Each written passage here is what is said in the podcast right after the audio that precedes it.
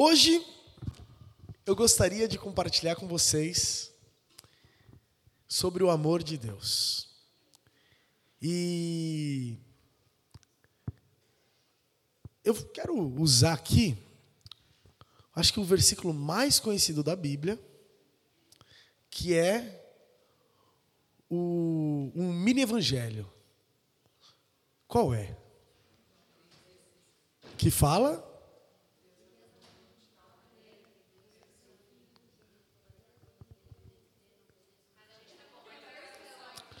Beleza, mas assim, se você é crente há mais de um mês, você já ouviu esse versículo. e aí, é, eu acho que a gente ouve bastante, a gente repete bastante, a gente conhece bastante, né, num sentido de intelectual, a gente tem essa informação, mas eu acho que a gente acredita pouco, que a gente percebe pouco, que a gente entende e entender no sentido de digerir, de deixar a coisa entrar dentro da gente, assimilar com a nossa vida pouco esse versículo. É... O versículo é: Porque Deus amou o mundo de tal maneira, ou Deus amou o mundo tanto, tanto, tanto, que deu o seu único filho, ou o seu filho unigênito, para que todo aquele que nele crê não pereça, mas tenha a vida eterna. O título da minha mensagem é: Deus ama você e você sabe disso. Mas será que você sabe que Deus te ama? Será que você de fato sabe que Deus te ama? Será que é latente no seu coração? Será que é latente na sua percepção, na sua consciência que Deus ele te ama? E é sobre isso que eu quero falar. E esse versículo, porque Deus amou o mundo de tal maneira que deu seu único filho para que todo aquele que nele crê não pereça, mas tenha vida eterna, é um resumo do evangelho. Nesse versículo a gente tem todo o evangelho. E aí eu quero começar falando que ele, Deus nos amou de tal maneira. E que maneira é essa? E aí eu quero dizer que foram de três maneiras que Deus nos amou. A primeira maneira é uma maneira, é um amor incondicional. Vocês já ouviram falar, provavelmente, que o grego usa quatro palavras para expressar o que a gente usa uma que é o amor. E nesse texto, a palavra utilizada é o ágape.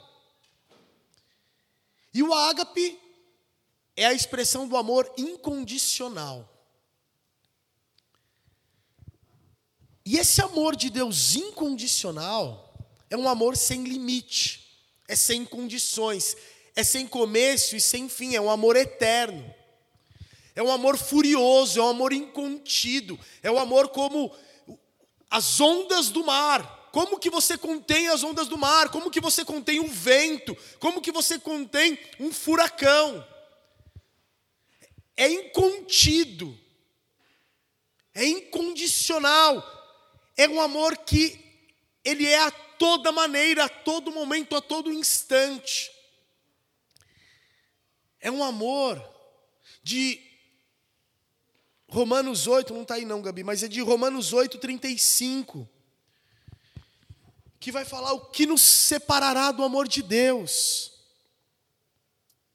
Cadê? Quem nos separará do amor de Cristo? Vai ser tribulação, angústia, perseguição, fome, nudez, ou perigo, ou espada? O que, que pode nos separar? O que pode nos separar do amor de Deus? Nada pode nos separar do amor de Deus, não por nós, não por nós, mas porque o amor dele é esse amor que ele é furioso, ele é incontido, nada pode resistir, no sentido de parar esse amor. E aí esse amor é o incondicional, é o ágape, é a palavra que é utilizada. Segundo lugar, é um amor sacrificial, porque ele entrega o seu único filho. E cara, é um amor louco. É um louco amor. É um amor louco esse. Porque assim, para quem não tem filho já é, mas quando você tem filho, você pensar em o seu filho morrer por alguma coisa, assim, não faz sentido, cara. É, é ridículo isso. Não faz nenhum sentido isso. E assim, é, eu lembro que a gente colocou o Matias na escola esse ano, né? E no começo, né, essa fase de adaptação tal, ele chorava muito, todos os dias. E ele falava, papai, não! Ou mamãe, né? Assim, tipo, e teve uma vez que ele falou, não, não quero ficar aqui sozinho. Meu Deus, aquilo no coração, cara. Tipo, esmaga o seu coração e você vai indo embora, tipo, chorando, assim, não, não, filho, eu não posso te deixar, tá ligado? Mas assim, você precisa deixar, né? É, é a vida. Mas só de tipo, eu deixar ele na escola, porque ele está chorando, porque ele está se sentindo inadequado ali e tal. Eu já fico, eu já fiquei assim, imagina entregar o filho. Cara, não existe isso, entendeu? É, é ridículo isso. É, é idiota essa ideia. E, cara, foi isso que Deus fez. É essa entrega que é tão louca, que é tão estúpida, que é um amor incrível, que pode só ter fluído de um coração que ama loucamente. E a terceira maneira é um amor eterno. Porque esse amor ele nos dá um destino para que a gente não perecesse, para que a gente não sofresse eternamente, para que a gente não morresse eternamente, mas para que a gente tivesse vida eterna, é o que o versículo diz. E cara, como pai, você fica pensando no destino, no futuro do seu filho, sabe? Você quer dar o melhor futuro para ele. E aí uma coisa que eu observo, até quando tipo, os filhos já cresceram, né, André? Se, os pais ainda estão preocupados, tá ligado? Os pais ainda estão tipo, meu, é, quero que ele esteja bem, né? Levi aí fica dando preocupação, né? A mãe olhando para o filho na hora da pregação, tipo, zoeira. E aí, é, que isso? Porque assim, o amor de mãe, esse amor de pai, é isso, cara, é, é onde o filho vai chegar. E é um amor que é responsável por isso até que você não exista mais. Os filhos não, mas os pais estão presos aos filhos. Os filhos se soltam, mas os pais nunca se soltam dos seus filhos. E é esse amor do pai que é preocupado com o nosso destino eterno. É esse amor de Deus que é preocupado para onde a gente está indo eternamente. É desse amor que ele está falando aqui. Deus amou o mundo. E assim, ó, eu quero dizer que o Deco ele roubou parte da minha mensagem aqui. no final do louvor. Eu aqui, para de falar, Deco, senão eu não vou conseguir pregar. é, brincadeira, mas é verdade. Mas então, Deus amou o mundo. E quando Deus ama o mundo, né? Quando ele ele expressa nesse texto que Deus amou o mundo, ele amou o mundo do jeito que o mundo estava. E somos nós, ainda fracos, ainda éramos fracos, pecadores, o que o Deco já falou, inimigos de Deus. E, e nessa condição o Senhor nos amou. E por que, que Ele nos ama desse jeito? Porque o amor dele é um amor é, que é muito difícil de compreender porque ele vai além de nós.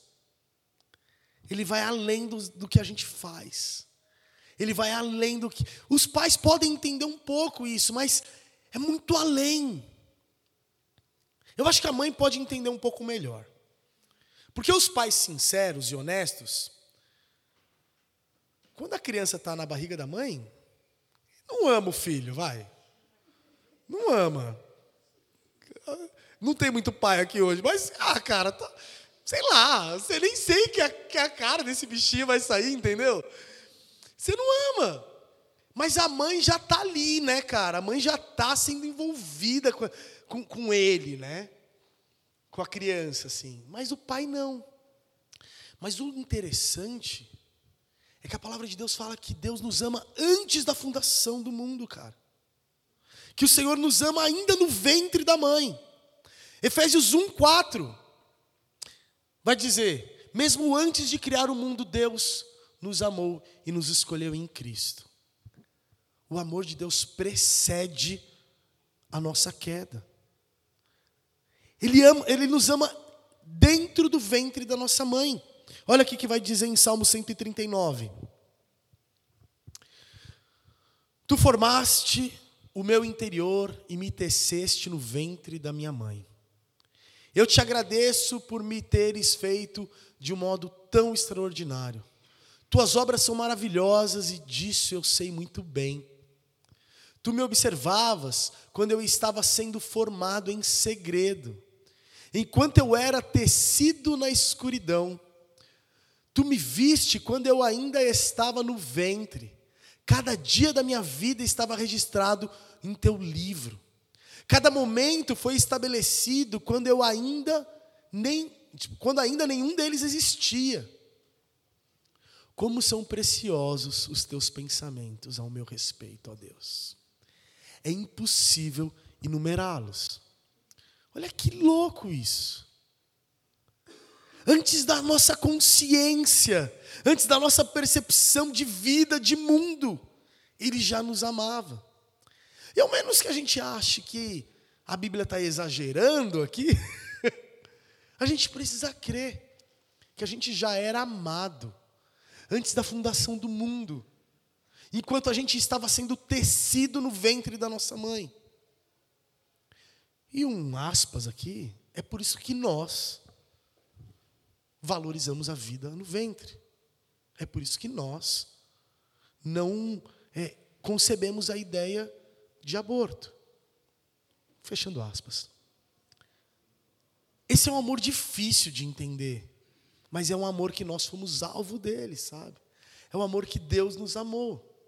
É um amor que Deus nos preferiu, nos quis. E o amor de Deus ele é tão grande que ele se mantém depois da queda. Ele nos ama antes da queda. E ele se ele Romanos 5, 8 vai dizer: Mas Deus nos prova o seu grande amor ao enviar Cristo para morrer por nós quando ainda éramos pecadores. Então, mesmo a gente mergulhado em pecado, o Senhor nos salva, o Senhor nos ama. E assim, é fácil de compreender um amor por alguém que te agrada, alguém que te faz bem. Mas não foi isso que nós fazíamos para Deus.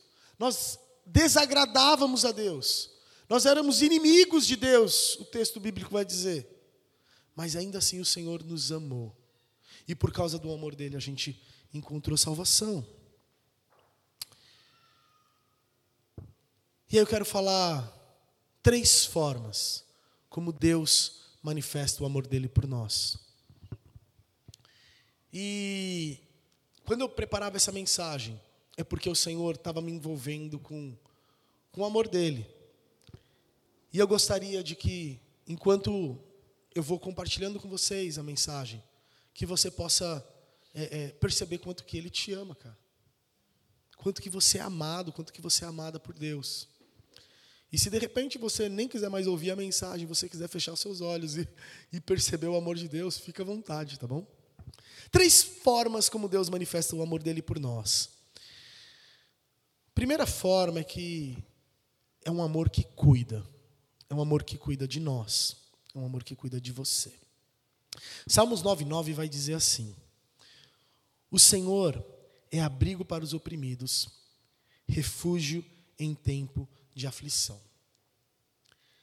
Parte da identidade do homem que é perdida na queda. Então, isso se to torna parte da nossa natureza caída, é a insegurança. Então, como parte da nossa natureza humana, nós somos inseguros. E parte do nosso instinto de vida, de sobrevivência, é criar mecanismos e lugares para a gente se sentir seguro. E isso confronta com o amor de Deus. Porque é no amor de Deus que a gente deveria se sentir seguro. Porque todas as outras coisas são passageiras. Tem coisas que são legítimas e nos oferecem segurança, mas são passageiras. Tem coisas que, de forma ilegítima, a gente busca segurança e é destruidor.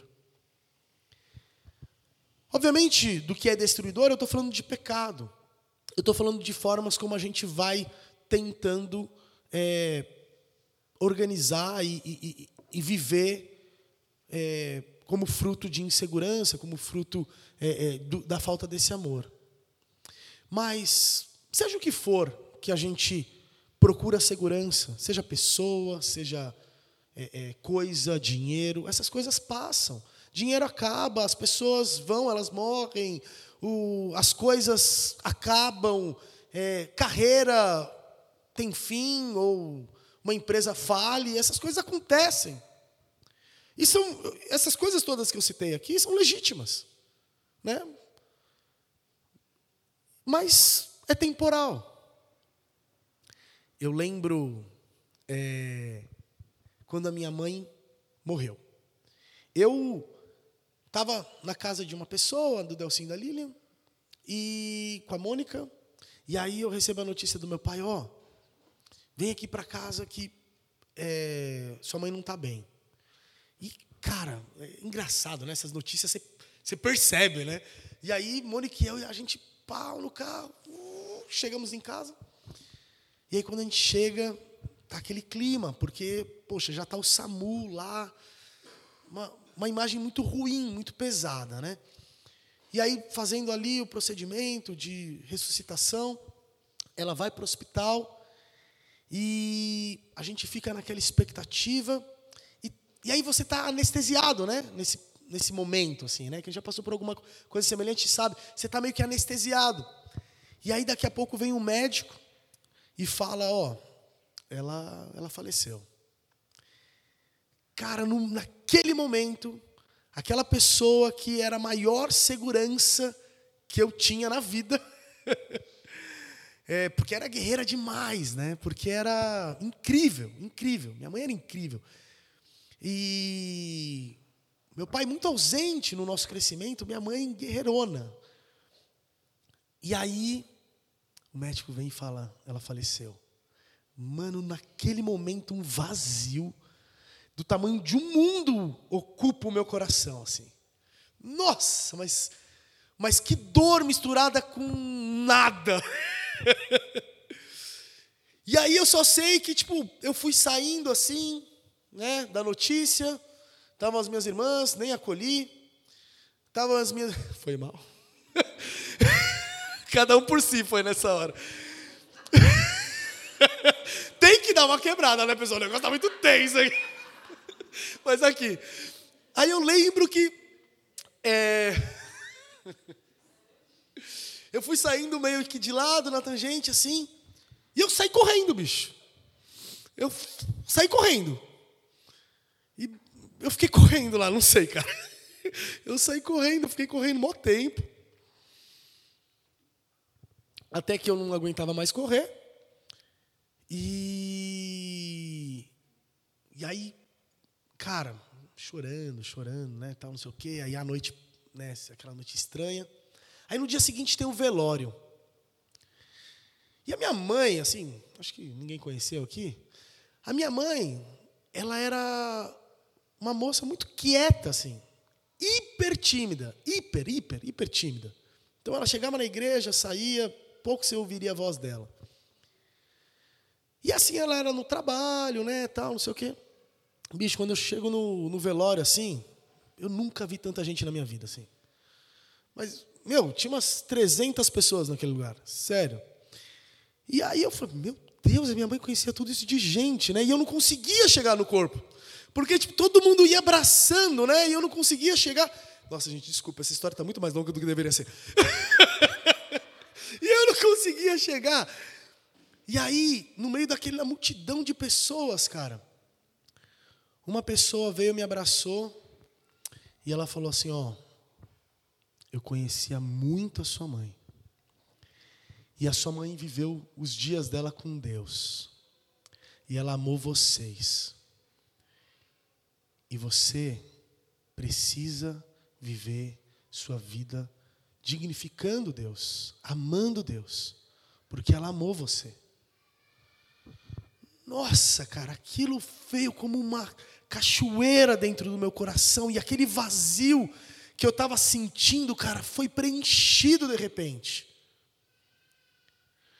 Porque eu fui assimilando isso por muito tempo depois, anos, mas o que eu entendo é, cara, que a minha mãe, ela teve um propósito em Deus. Quando ela viveu a vida dela com Deus e quando ela trouxe nossa família para Jesus, assim. E ela amou a gente, de modo que a gente pudesse se sentir amado por Deus. Então ela cumpriu um papel, ela cumpriu um propósito na vida dela e na nossa vida, como filhos. E aconteceu isso, tal.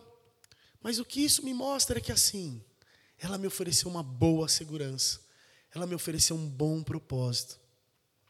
Mas isso foi limitado. E aí, quando ela se foi, o vazio veio. E aí, isso só foi completado quando eu percebi que tinha tido o amor de Deus naquele negócio, naquela história. E quando eu senti naquela mulher que veio falar comigo um abraço, um amor de Deus, assim, sabe? Então, é, a nossa segurança, ela pode estar nessas coisas, mas essas coisas elas não têm competência. Pessoas, coisas, tudo nesse mundo é passageiro. Ela não, elas não têm competência para nos deixar seguros eternamente. E é só o amor de Deus que pode cumprir isso, sabe? Isaías 43, 1 e 2 vai dizer assim: Mas agora, ó Jacó, ouça o Senhor que o criou, ó Israel. Assim diz aquele que o formou: Não tema, pois eu o resgatei. Eu o chamei pelo nome, você é meu. E eu queria que, eu vou ler esse verso de novo, eu queria que você visse o seu nome quando ele fala Israel e quando ele fala Jacó. Quando eu falar, eu vou, eu vou ficar quieto e você vai ouvir o seu nome. Mas agora, ó, ouça o Senhor Deus que o criou, ó. Assim diz aquele que o formou: Não temas, pois eu o resgatei, eu o chamei pelo nome, você é meu. Quando você passar pelas águas profundas, estarei ao seu lado. Quando atravessar os rios, não se afogará. Quando passar pelo fogo, não se queimará, as chamas não lhe farão mal. E eu não sei se esse é o momento seu agora ou se esse vai ser o momento seu em algum momento, mas a verdade é que a gente passa por tribulações e Jesus falou isso, que nesse mundo nós teríamos essas aflições, mas para que a gente tivesse bom ânimo porque ele era conosco. Então eu não sei qual que é o seu momento de vida ou quando que você vai passar por alguma coisa desse tipo.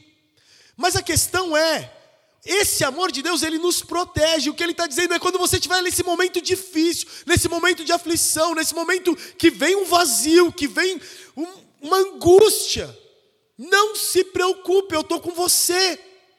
Se é pelo rio que você vai passar, eu vou estar do seu lado. Se é pelo fogo, eu não vou te deixar você se queimar, porque eu vou estar lá. Eu sempre estive com você e eu sempre estarei, porque esse é o meu amor que é incondicional, que é eterno, que não é passageiro. Esse é o meu amor por você, que é inteiro, que não vai acabar daqui a pouco.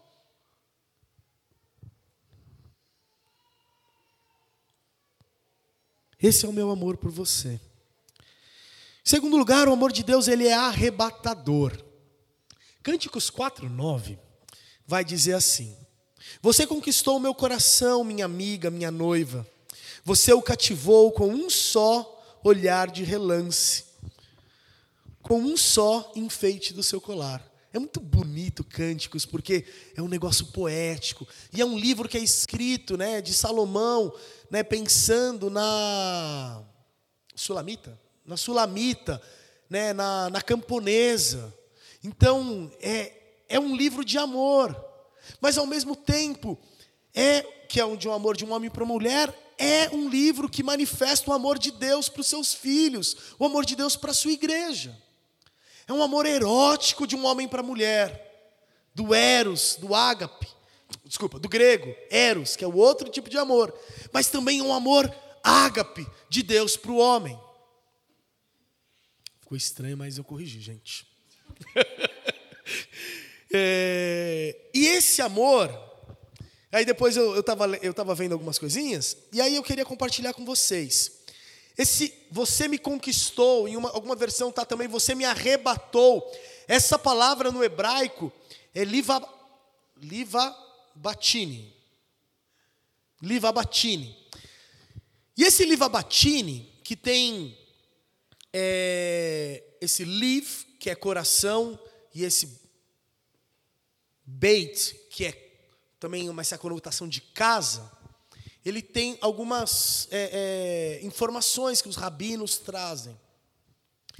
E a forma como esse livro Abatina é escrita no texto bíblico dá uma conotação de dois corações que se entrelaçam.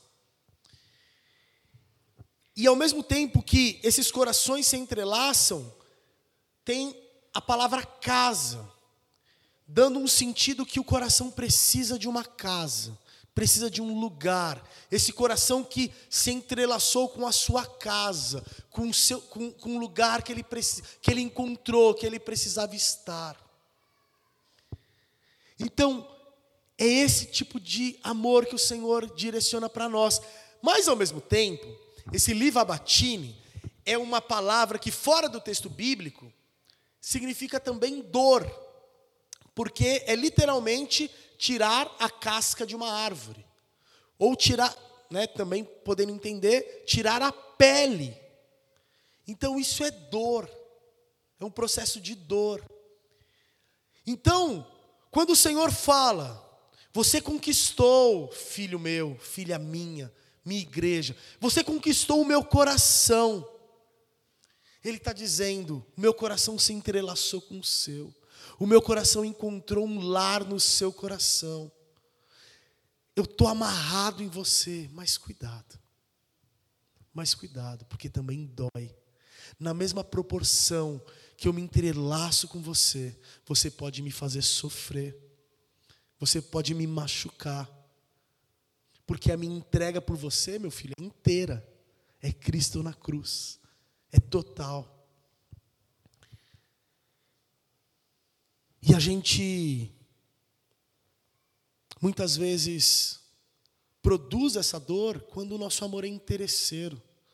Quando o amor de Deus por nós ele é totalmente voluntário, é entregue, e a gente está em procura à procura de alguma coisa. A gente quer alguma coisa de Deus. Quando a gente deveria só querer o coração dele, porque é isso que ele quer da gente, sabe? Quando a gente é adúltero. Quando a gente tem outro amor além dele. Porque a palavra de Deus fala que o amor de Deus é ciumento. Ele quer a gente com exclusividade.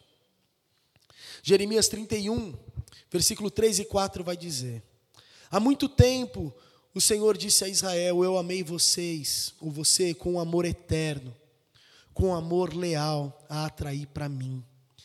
Eu a reconstituirei, Israel, filha virgem. Você voltará a ser feliz e dançar alegremente com os seus tamborins. Então, essa aqui é uma, é, é, é uma metáfora de um casamento também. Então, é o Senhor restaurando a noiva e não tendo o amor de uma noite, mas tendo um amor aliança, de aliança, um amor que é eterno, um amor que é de casamento. O amor que Deus quer ter conosco é um amor eterno. O amor que Ele te ama é um amor eterno, não é amor de uma aventura. Em último lugar, ele tem um amor que se manifesta, desculpa, ele tem um amor que se manifesta com prazer.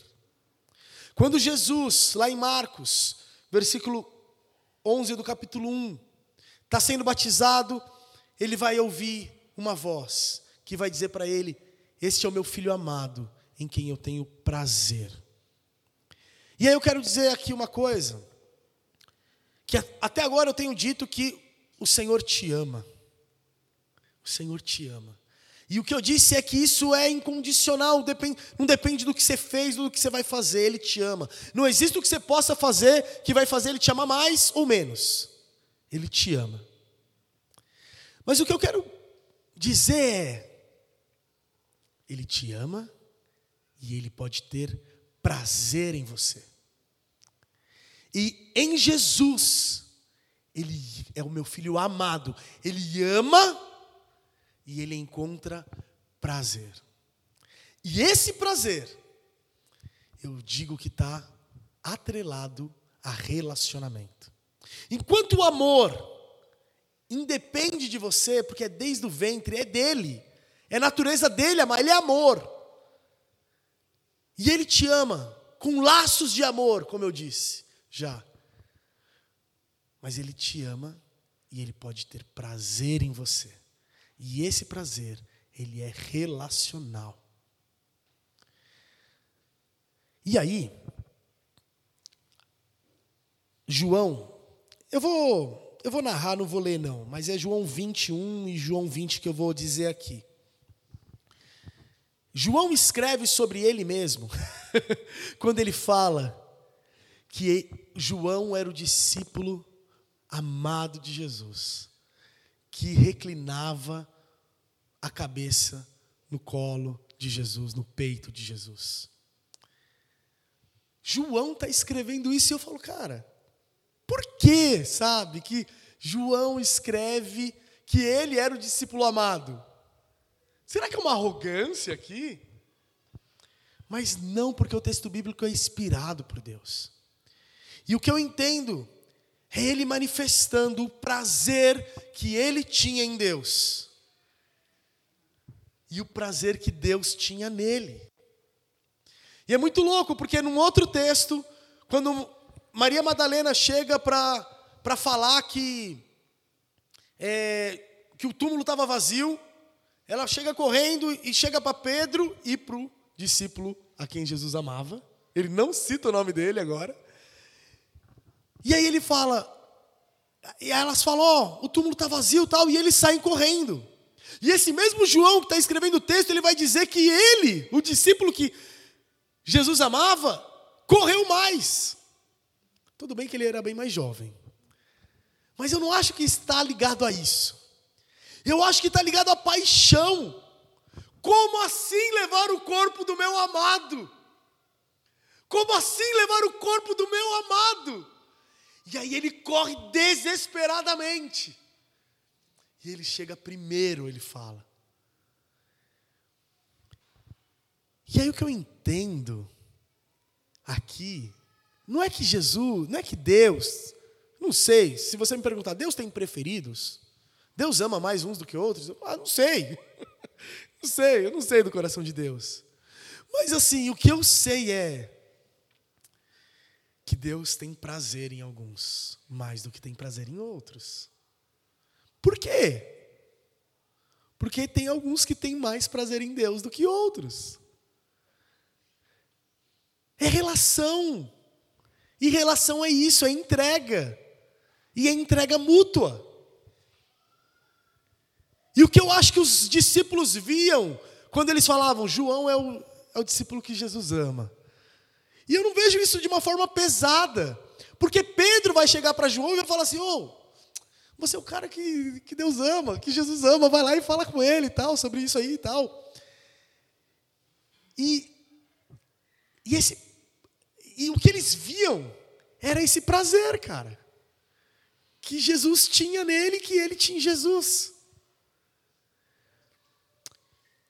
A Yara, a Yara trouxe uma palavra. Se eu falar errado aqui, você me fala, Yara. Que ela via.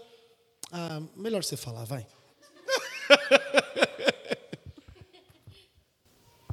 A imagem era de um coração, é, e esse coração, a palavra que vinha era liberdade, libertação. E à medida em que esse coração era liberto, a água fluía de dentro desse coração, era o Espírito de Deus fluindo, trazendo vida. Não, não era minha parte. Assim. Eu errei a pessoa. Quem é das bandejas aqui? a Yara já tinha falado. É a Cláudia. Desculpa, gente. Gente, não foi combinado que eu ia ter que falar aqui quando eu entreguei a palavra. É. é. Eu tive uma visão assim de que Jesus caminhava pela igreja e ele estava levantando bandejas caídas de braços cansados. É, como se ele estivesse passando aqui nessa manhã e restaurando a nossa a nossa sede, a nossa força, a nossa vontade de servir, de estar nesse lugar. Amém, amém. Obrigado também, Tayara. Mas quando ela trouxe essa, essa, essa visão, eu acho que tem a ver com que aonde o Senhor quer levar a gente. É, porque a gente serve a Deus, a gente faz as coisas para Deus, e se a gente associa isso a trabalho, né, simples, ela usou uma palavra certa que é serviço, mas se a gente só associar serviço a esse termo, ah, sei lá, é tão pesado, mas se a gente, se a gente percebe que é algo que a gente faz com Ele, porque a gente tem prazer nele, e, e, e a gente percebe o prazer dele em nós, é diferente. E eu acho que é essa restauração que o Senhor quer fazer. Quando a Cláudia fala das bandejas, sabe? De, de servir a Deus. E, e eu acho que o Senhor quer restaurar essa alegria, que o Senhor quer trazer essa alegria para a gente fazer as coisas com Ele, tá ligado? Para a gente viver esse relacionamento com Ele, essa vida com Ele.